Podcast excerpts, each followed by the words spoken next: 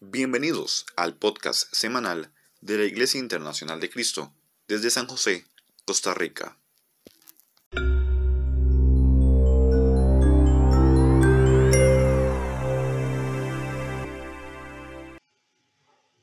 Es un gran gusto poder saludarlos. Gracias por conectarse a la transmisión de esta noche. Continuamos con nuestras series de clases durante el mes de noviembre. Bueno, también en este mes de noviembre Centroamérica fue afectada por un huracán.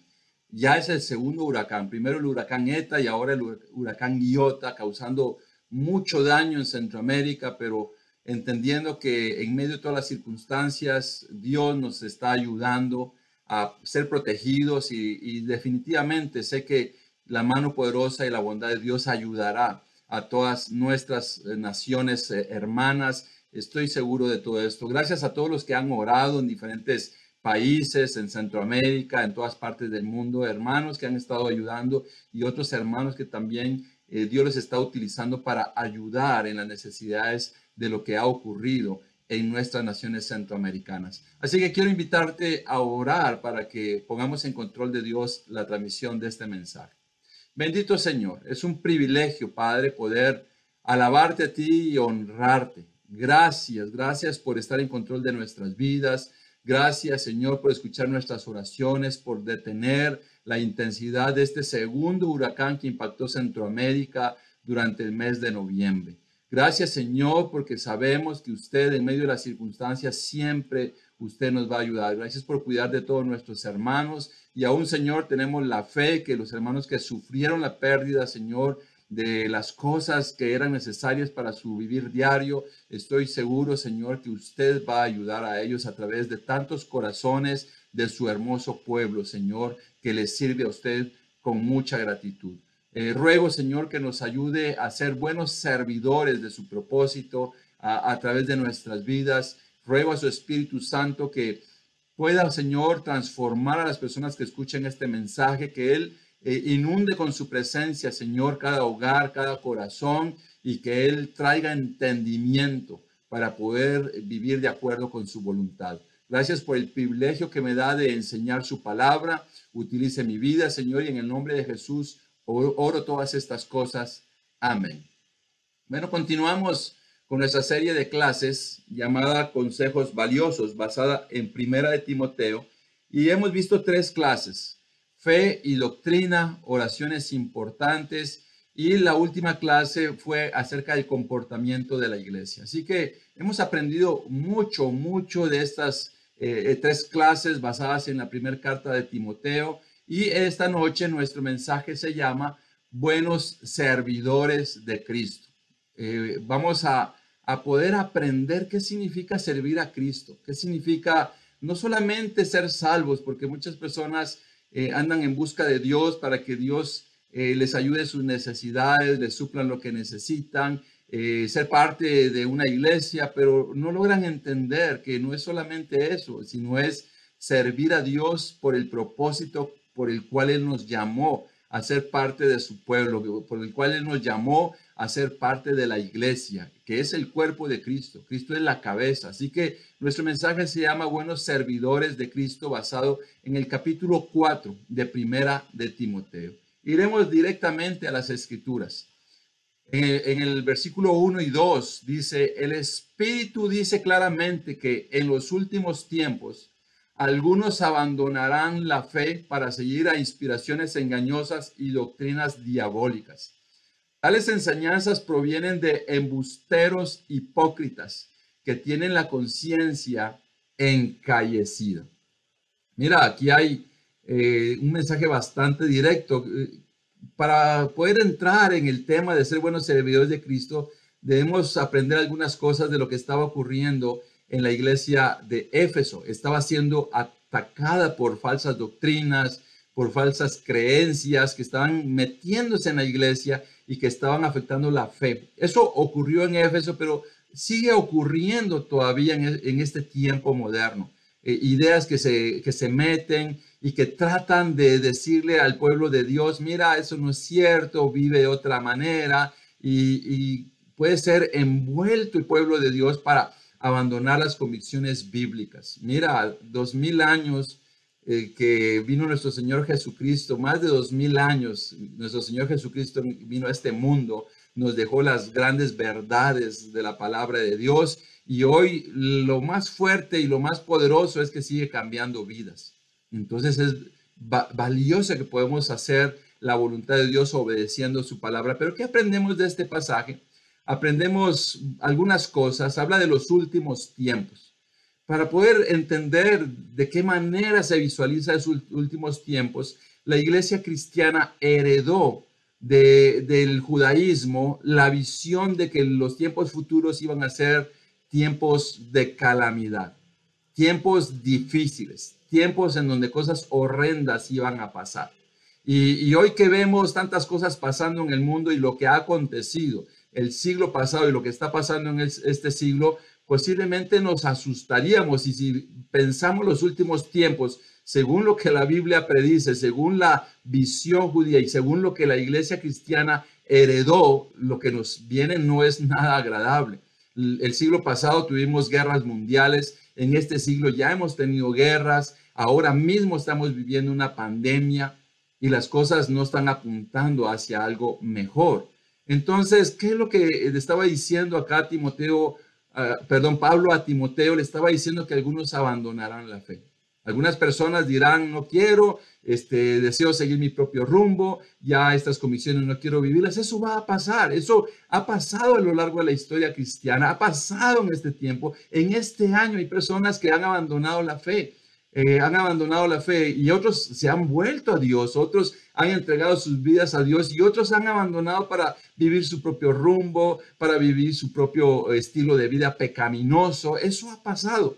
Pero aquí está hablando en particular de un grupo de personas a los cuales el apóstol llamó embusteros hipócritas. La hipocresía, ser algo que no es, ser doble cara. Y aquí él se estaba refiriendo al gnosticismo. El gnosticismo eh, veamos la raíz del gnosticismo. El gnosticismo hablaba de que el espíritu era bueno y la materia, el espíritu era muy bueno y la materia era muy mala. Por eso eh, había una rama que decía que debía de, de, no usar las cosas de este mundo para no alimentar lo material que es el cuerpo. Y aquí habla que eh, tenían la conciencia encallecida. Hay personas a, les presentes como les presentes el Evangelio, la palabra de Dios, e inclusive algunas veces personas van a saber de la Biblia, como también Satanás sabe de la Biblia, pero no la van a vivir, no la van a vivir, eh, va a ser, eh, van a ir en contra de la voluntad de Dios, van a atacar al pueblo de Dios y tienen el sello de Satanás en sus corazones. Por más que se les predique, por más que escuchen o por más que hayan escuchado y por más que se hayan entregado, hay personas que se convierten en personas que atacan al pueblo de Dios cuando fueron parte del pueblo de Dios. ¿Por qué? Porque abandonaron la fe, abandonaron la fe y en la mayoría de casos nunca van a ver hacia sí mismos su responsabilidad de no vivir en la palabra de Dios, sino van a ver a los demás porque siempre va a haber un tratar de que su conciencia encallecida le echen la culpa a los demás y no a sus propios actos pecaminosos y mundanos. A eso se refería en ese entonces. En ese entonces habían personas de esta, de esta enseñanza que decían que había que abstenerse de, casarse, de comer ciertos alimentos. Algunos este, dejaban que se ensuciara su piel, se dejaban crecer el cabello para maltratar lo material, maltratar el cuerpo, ¿verdad? Porque ellos decían que el cuerpo era malo. Entonces, eh, eh, personas que se llenaban hasta de parásitos, de, de cosas enfermizas en la piel, porque no se limpiaban, porque decía que había que no darle placer a lo material o al cuerpo. Entonces, por eso es que él ataca directamente eh, esta parte de, en el mensaje, está diciéndole a Timoteo, mira, así son estas personas y, y, van a surgir todo tipo de ideas. En, esta, en este tiempo moderno van a surgir ideas de cómo poder adorar a Dios y, son filosofías que muchas veces son inventos de personas que se apartan de la palabra de Dios. Continuaremos en el versículo 3 eh, al 5. Prohíben el matrimonio y no permiten comer ciertos alimentos que Dios ha creado para que los creyentes conocedores de la verdad los coman con acción de gracias. Todo lo que Dios ha creado es bueno y nada es despreciable si se recibe con acción de gracias, porque la palabra de Dios y la oración lo santifican. Mira, aquí está reconfirmando lo que te estaba diciendo, que es la idea central del gnosticismo. Y varias cosas ocurren acá. Eh, dice que ellos proponían el abstenerse, también hablaban de, en estos, en estos versículos habla de lo que es la creación de Dios, que es buena, y también habla de, dar acción de gracias. Bueno, podemos entender esto. Nuevamente regresando a las ideas gnósticas, ellos decían que entonces no había que casarse para no darle placer al cuerpo y no había que comer para ciertos alimentos para no darle, eh, como te decía, eh, placer al cuerpo. Entonces eh, vivían de esa manera, absteniéndose. De una u otra manera trataban de solamente que el espíritu se alimentara, pero el cuerpo dañarlo. Y la Biblia nos dice que la creación de Dios es buena. Dios creó los alimentos para que nosotros podamos nutrirnos. Dios creó el matrimonio para poder vivir la sexualidad de acuerdo con el plan de Dios, no como lo vive el mundo hoy en día. Entonces, e, esto es lo que le estaba hablando el apóstol Pablo, ¿verdad? Que la creación de Dios es buena. Pero aquí habla que hay que darle acción de gracias a Dios. Mira, aquí es uno de los principios del por qué los cristianos, antes de comer los alimentos, oramos y le agradecemos a Dios. Antes de comer los alimentos, nosotros le rogamos a Dios que los bendiga, que los purifique, que los santifique y que también nos permita compartirlo con quienes no los tienen. Esa es la parte que nosotros vivimos como cristianos. Por eso, cuando ves a, personas cristianas, te vas a dar cuenta que en sus hogares, con sus hijos, en sus familias, se toman de las manos o, o cada quien en su lugar y alguien de todos ora y dice, Señor, Gracias por los alimentos. Gracias por los alimentos. Bendícelos. Dáselos a quien no los tiene. Permítame ser generoso, Señor. Ayude a que sobreabunden. Siempre es maravilloso que Dios crió todo y también le pedimos que Dios lo ponga a la mesa de nuestros familiares, de nuestros hermanos en la fe, que nos ayude a también tener para el corazón para ayudar a quienes no los tienen. Así que damos gracias a Dios por eso. De aquí surge una de las razones por las cuales le damos gracias. Dice la Biblia que hay, que darle gracias a Dios por todo y en todo momento hay que agradecer a Dios. Pues aquí es una de las razones. Qué maravilloso que nuestros hijos nos vean a nosotros entendiendo que, que, que, no le damos el crédito a nuestra labor, no le damos el crédito a lo que hacemos, sino reconocemos que Dios nos ha dado la fuerza para trabajar, Dios nos da un trabajo, Dios da los recursos y finalmente a, quien le agradecemos que esos alimentos estén en la mesa de nuestros hogares es a Dios. ¿Cuántas personas durante muchas veces eh, tuvieron abundancia en sus mesas y ahora posiblemente están pasando hambre y quizás no se recuerdan cuántas veces ahí estaba presente Dios esperando que cerraran los ojos y que le dijeran a Dios, este, gracias por lo que has hecho conmigo. Inclusive el pueblo de Dios, algunos han pasado por circunstancias adversas, algunos quizás han tenido carestía de alimentos, pero algo que me maravilla es entender que Dios les ha ayudado. Eh, soy testigo de que eso ha ocurrido, de que Dios les ha proveído de alimentos para que no pasen hambre. El pueblo de Dios ha tratado de ayudar a unos y a otros y eso está en el corazón del pueblo de Dios. Somos servidores de Dios, no solamente para tener nosotros, sino para ayudar a otros. Dios pone en nuestros corazones, si tenemos alimentos, podemos pensar, podemos colaborar con otro que no lo tiene. Si tenemos bienes materiales, tenemos dos camisas, podemos decirle a alguien más, mira, te doy una camisa que, para que tú tengas y yo tengo una. E, ese es el pueblo de Dios, eso es lo que hacen los servidores de Dios, eso es lo que está pasando en esta época de pandemia.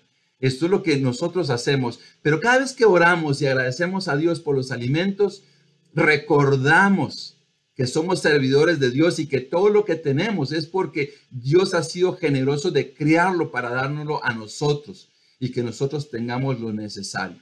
Así que la siguiente vez que vas a, tomar los alimentos, ¿no te parecería si quizás no tienes la convicción de agradecerle a Dios? Sería maravilloso que inclinaras tu rostro y cerraras los ojos y dijeras a Dios, Dios, gracias por los alimentos que me das o que le das a mi familia. Esto es algo que a Dios le agrada y es lo que está diciendo en esta escritura. Un buen servidor de Dios le agradece a Dios por todo lo que le da en su vida. Dice el versículo 6, si enseñas estas cosas a los hermanos, serás un buen servidor de Cristo Jesús, nutrido con las verdades de la fe y de la buena enseñanza que paso a paso has seguido. Mira qué, qué cosas está diciendo acá. Dices enseñar. Si, eh, si alguien enseña estas cosas, será un buen servidor de Cristo. Aquí viene algo que necesitamos entender y reconocer. No podemos seguir enseñando si no estamos aprendiendo. Si ya no tenemos el corazón de aprender, ¿cómo vamos a enseñarle a otras personas? De aprender directamente en la palabra de Dios, de aprender a través de los mensajes bíblicos, de aprender a través de las experiencias de la palabra de Dios, a través de las experiencias diarias. ¿Cómo vamos a enseñarle a otros? ¿Cómo vamos a presentarle a Cristo a una persona si nosotros mismos ya no seguimos creciéndonos y creciendo y transformándonos a la altura de Cristo? Un cristiano nunca, nunca puede llegar a, la cima. Un cristiano nunca puede detenerse. Cada día debe estar en la disposición de ser transformado y parecerse más a Jesucristo, porque esa es la forma como le vamos a presentar a otras personas. Un cristiano no es alguien que solamente se alimenta, sino se alimenta para ayudar a otras personas. Un cristiano es el que constantemente está renovando su fe. Y dice que si alguien enseña esto, es un buen servidor de Dios y alguien que enseña las verdades de la fe. ¿Dónde están las verdades de la fe? En la palabra de Dios, en la Biblia. Ahí están las verdades de la fe, la salvación, cómo debemos de vivir, cómo debemos de comportarnos, qué cosas no son buenas para nuestras vidas, en qué cosas tenemos que crecer. crecer. Dice que esto es un buen servidor de Dios con nuestro propio testimonio nuestro propio ejemplo. Muchas personas van a una iglesia una vez a la semana, una vez al mes o al año o dos veces a la semana o, muchas veces, pero es triste ver que en esas oportunidades que, que entra a un templo puede tener un comportamiento que parece espiritual, pero no es espiritual cuando esa persona sale y es igual que cualquier otra persona mundana, con un vocabulario que deja mucho que desear con un estilo de vida mentiroso, e, esa persona, ¿cómo va a poder enseñarle a otro? Porque su propio testimonio negará lo que está diciendo y podrá engañar por un tiempo como lo que decían los embusteros hipócritas. Podrá engañar durante un tiempo a las personas, pero tarde o temprano las personas se darán cuenta de que su estilo de vida no es el estilo de vida que glorifica a Dios que su estilo de vida se aparta de las verdades bíblicas, de las verdades de la fe. Y por eso dice que el buen servidor de Dios es alguien que toma estas cosas, las vive, las enseña y particularmente enseña las verdades de la fe. Muchas personas quieren enseñar sus propias historias, sus propias maneras de ver las cosas. Un verdadero y un buen siervo de Dios no se aparta de las verdades bíblicas. Lo que está sucediendo hoy en día. Muchas personas se están apartando de las verdades bíblicas para seguir sus propias ideas y para enseñar sus propias ideas a otras personas. Mucho que aprender de estos versículos. Dice el versículo 7 y 8, rechaza las leyendas profanas y otros mitos semejantes. Más bien, ejercítate en la piedad, pues aunque el ejercicio físico trae algún provecho, la piedad es útil para todo, ya que incluye una promesa no solo para la vida presente, sino también para la venidera. Aquí volvemos a, caer en lo que los gnósticos y los judíos hacían, inventar todo tipo de historias y de leyendas, mitos falsos, como hoy en día. Hoy en día, ¿cuántos mitos no se levantan? Eh, ¿Cuánta idolatría no existe? ¿Cuántas historias se levantan alrededor de los ídolos? Hay toda una historia, una leyenda y las personas creen en ese mito, creen en esa leyenda. Y es algo muy triste que muchas personas terminan siguiendo esas leyendas, esas fábulas y esos mitos que seguir la palabra de Dios.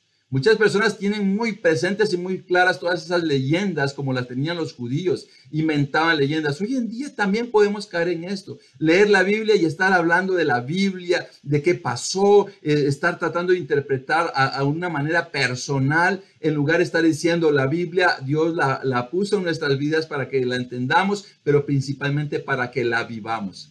Y decía, ejercítate. En ese entonces los griegos habían gimnasios en donde se ejercitaban para los juegos públicos. Entonces estaba en la mente del apóstol lo que ocurría en ese entonces, algo así como cuando viene el mundial o vienen los playoffs de, de béisbol, eh, las finales de básquetbol, eh, más o menos eso ocurría, pero eso era algo bastante popular.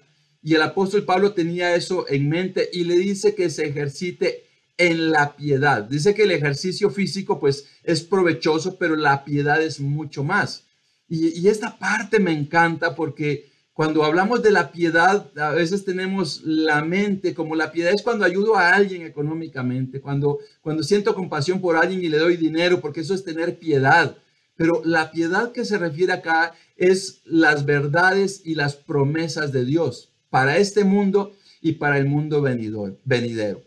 Entonces, ejercitarnos en la piedad, ¿qué significa? Ir a las promesas que están en la palabra de Dios para esta vida y para la vida venidera. Para esta vida hay tantas promesas. Una vida de rectitud va a ser una vida de bendición.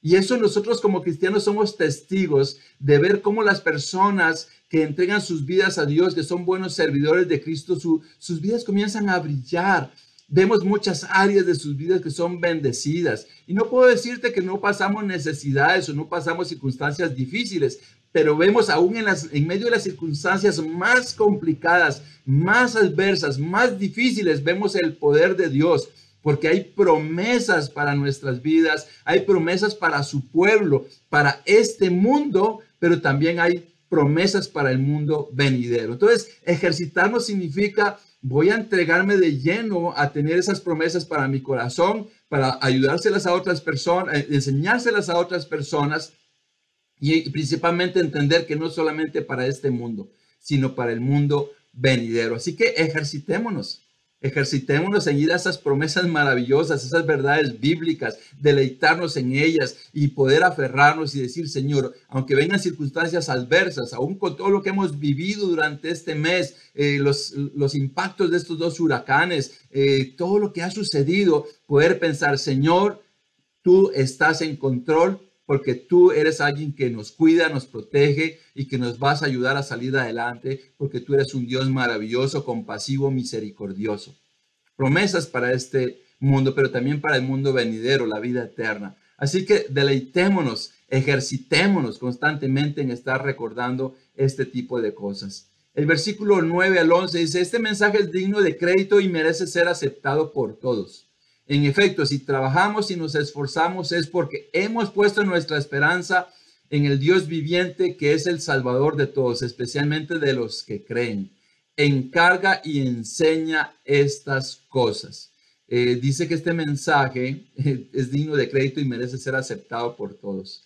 Aunque el mensaje era dirigido a Timoteo, aquí estaba diciendo que este mensaje debería ser aceptado por todos. O sea que la expectativa es que no solamente Timoteo, que era eh, eh, un líder, un obispo, un evangelista al frente de una congregación en Éfeso, y no solamente era para él, sino es para todos nosotros, todos nosotros que servimos a Dios, que hemos entregado nuestra vida a Dios. Entonces, ¿qué cosas rescatamos de esto? Dice que es un mensaje para todos para todas las personas, todo el que se entrega el cuerpo de Cristo, que es la iglesia, que se vuelve a Dios, es un mensaje para él. Una persona que se vuelve a Dios y piensa, aquí estoy para ver hacia dónde voy, solo para estar aquí, solo por ser salvo, es una persona que no tiene visión, la visión de Dios.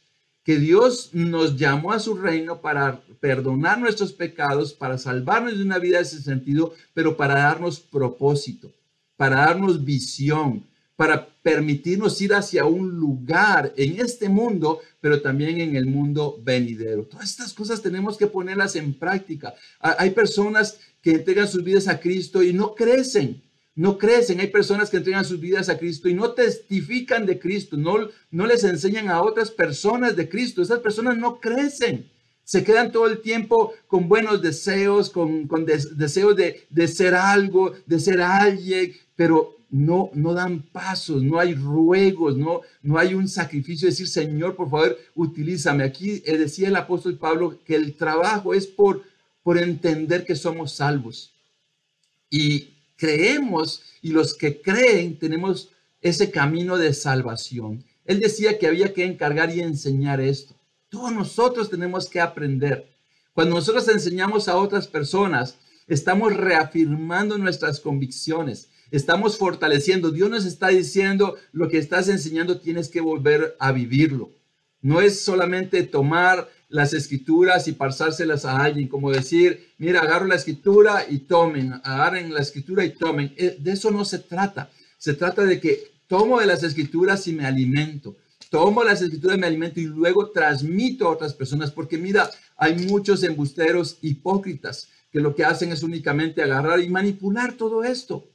Mm, tengamos cuidado de no convertirnos en esto, porque cuando no ponemos en práctica el trabajo por el propósito de la salvación, entonces nos vamos a convertir personas que hablamos bonito, que nos deleitamos de Dios, pero que nos estamos quedando pequeños, no estamos creciendo, no estamos madurando. La iglesia, todos los que somos cristianos, deberíamos de estar encargados y enseñar a otras personas y estarle diciendo a otra persona, vive la palabra de Dios. Así que si no has estudiado la Biblia con alguien, no le has enseñado la palabra de Dios a alguien, este es un tiempo que te determines, que, que salgas de, de, esa, de esa falta de crecimiento, porque este mensaje es para todos. Todos somos llamados a ser buenos siervos de Dios.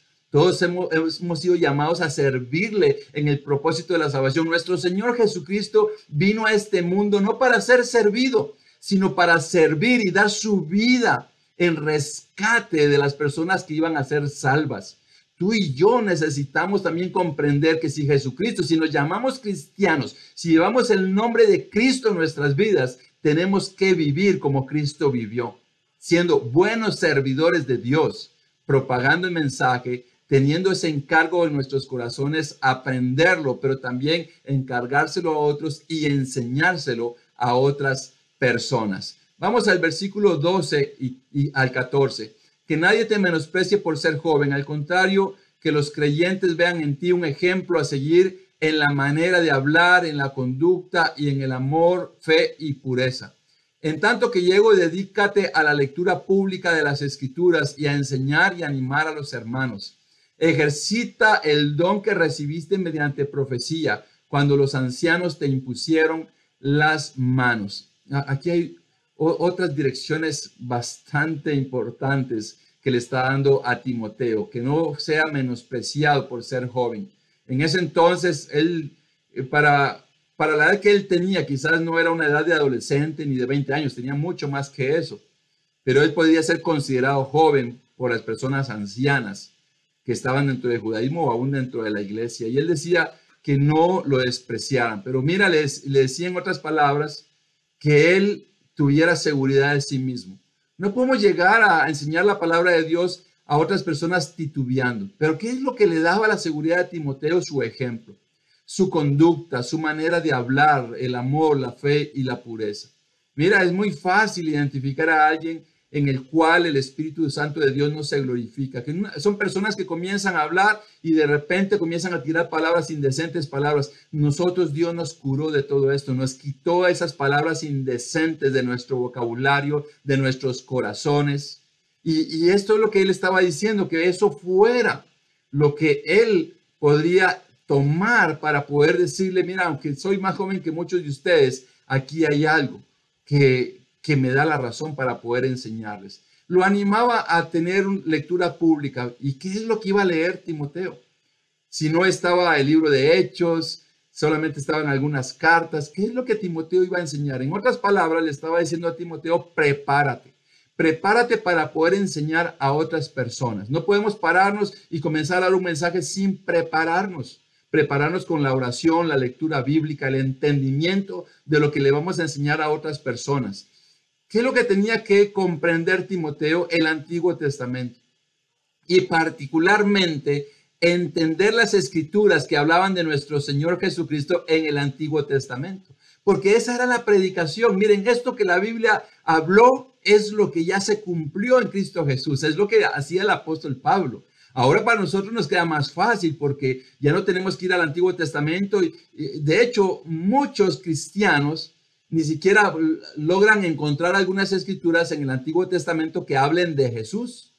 Porque ahora ya tenemos el Nuevo Testamento donde está toda la historia en los evangelios de Jesucristo, luego hechos del comportamiento de la iglesia, las cartas a las diferentes iglesias para poder entender cómo debemos de vivir como cristianos, Apocalipsis para entender esas profecías, esas revelaciones de cómo va a ser el final. Génesis el principio, Apocalipsis las revelaciones de cómo va a ser el final de la historia humana.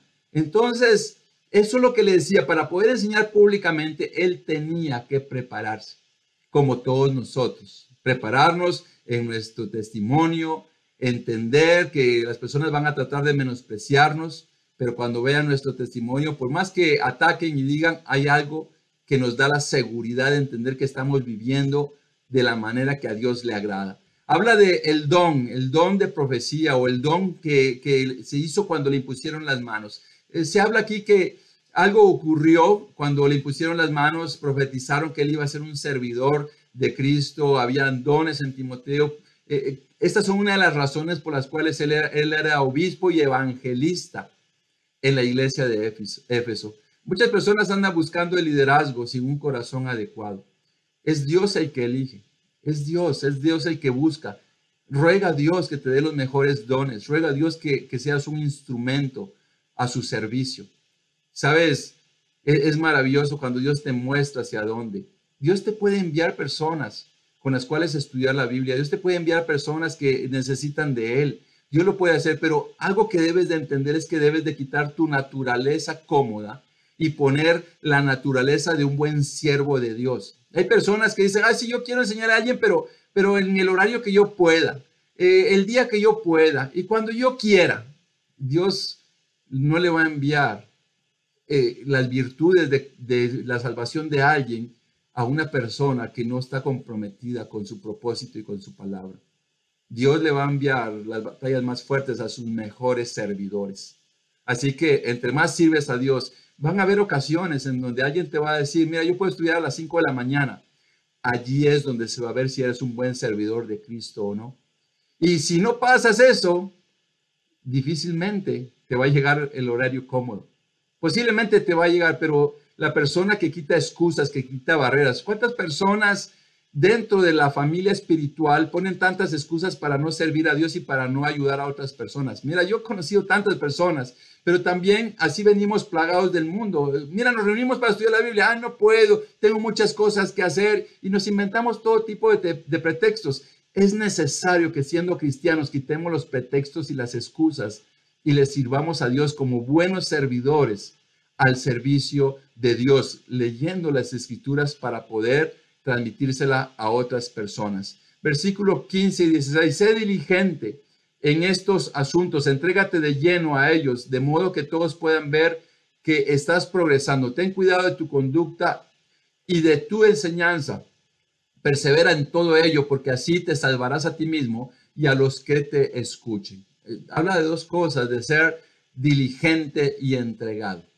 Mira, algo que, que, me llamó la atención de esto es como alguien que todo el tiempo está absorbiendo la palabra de Dios, la vida cristiana, entregado completamente, que no hay dualidad en su vida, que, que no es por un momento cristiano y por otro tiempo mundano, que no es alguien que un tiempo está en la iglesia, otro tiempo está eh, eh, viviendo como un mundano en su casa, en el barrio, en todos lados, sino es alguien como la imagen que aquí, aquí puse, como alguien que está recibiendo constantemente la lluvia. Alguien que está recibiendo lluvia va a llegar un momento donde está totalmente mojado. Y de la misma manera, ser diligente y entregado significa esto. Yo estoy empapado. Es como que estás debajo de una catarata y estás recibiendo el agua. Eh, ahí, por más que el sol alumbre, no te secas porque sigue, sigue cayendo sobre ti. Eso, eso significa, esa es la idea de que seas, eres cristiano, que estés totalmente mojado, empapado de la presencia de Dios, de su palabra, de su propósito, sirviendo a Dios.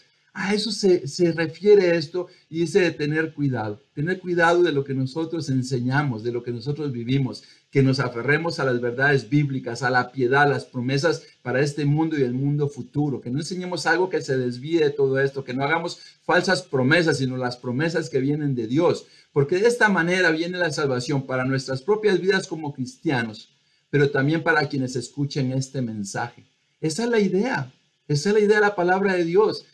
Dos cosas en la iglesia. Uno, que podamos ser instruidos y enseñanzas verdaderas para poder mantenernos en la salvación. Y dos, que las personas que escuchen el mensaje encuentren ese camino, esa verdad y esa vida para poder también salvarse espiritualmente. Así que gracias por escuchar este mensaje. Voy a, terminar con algunas conclusiones que un buen servidor de Dios no se aparta de la fe, sino permanece firme en la fe. Eh, un buen servidor de Dios este, reconoce que lo que Dios ha creado es bueno y que debemos de agradecer por todo lo que tenemos. Alguien así es alguien que es entregado a Dios no solamente para poder eh, ser salvo, para recibir las bendiciones de Dios, sino también contribuye con su vida y con sus recursos a que el mensaje de Dios se propague. Mantenernos firmes a las promesas de Dios, enseñar a otros con nuestro ejemplo, no solo con las palabras, y todo el tiempo eh, meditar en la verdad bíblica, empaparnos de esa verdad bíblica, porque finalmente de esa forma experimentaremos la salvación. Seamos buenos servidores de Dios, seamos buenos servidores de Cristo, porque esto le da todo el honor y toda la honra y toda la gloria a nuestro poderoso Dios. Que Dios te bendiga.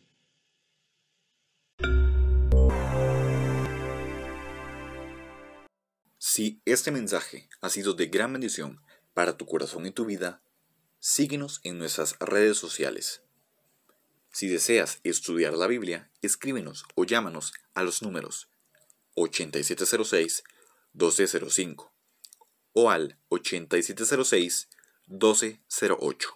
Será una gran alegría atenderte.